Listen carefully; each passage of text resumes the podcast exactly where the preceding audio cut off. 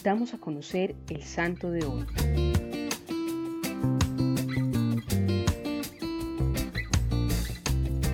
Hoy vamos a conocer la historia de San Alejandro de Sauli. Nuestro santo nació en Milán en 1535. A los 17 años entró de religioso en la comunidad de los padres barnabitas y una vez ordenado sacerdote empezó a predicar con tal elocuencia y tan formidable doctrina que San Carlos Borromeo, arzobispo de Milán, lo invitó a predicar la cuaresma en su catedral. Su fama llegó hasta el Santo Padre V, el cual lo nombró como obispo de la isla de Córcega. Fue consagrado por el arzobispo San Carlos. San Alejandro encontró a Córcega en el más lastimoso estado moral, los sacerdotes eran poco instruidos, el pueblo tenía muchas supersticiones, los campos estaban infectados por bandoleros y entre las familias había terribles venganzas. Se propuso transformar ese ambiente y lo consiguió. Se consiguió varios religiosos de su comunidad y reuniendo a todo el clero les anunció que desde entonces se proponía enfervorizar lo más posible la vida religiosa de esa isla. Visitó una por una todas las parroquias exigiendo que se enseñara catecismo y se diera buen ejemplo. Predicaba en todas partes con gran entusiasmo y mucho fruto.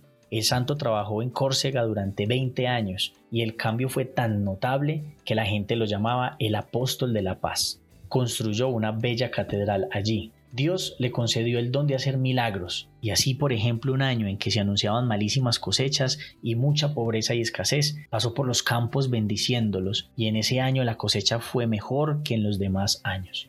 Otra vez los piratas mahometanos llegaban con muchos barcos a atacar las costas de Córcega, y cuando la gente huía despavorida hacia las montañas, San Alejandro bendijo las aguas del mar y enseguida estalló una espantosa tormenta que alejó las naves de los piratas. Poseía también el don de profecía y anunciaba hechos que iban a suceder y se cumplía exactamente lo que había anunciado. Era muy amigo de San Felipe Neri, el cual decía que el obispo Alejandro era un admirable modelo de lo que debe ser un santo obispo. San Alejandro murió en 1592 y también después de su muerte siguió haciendo milagros.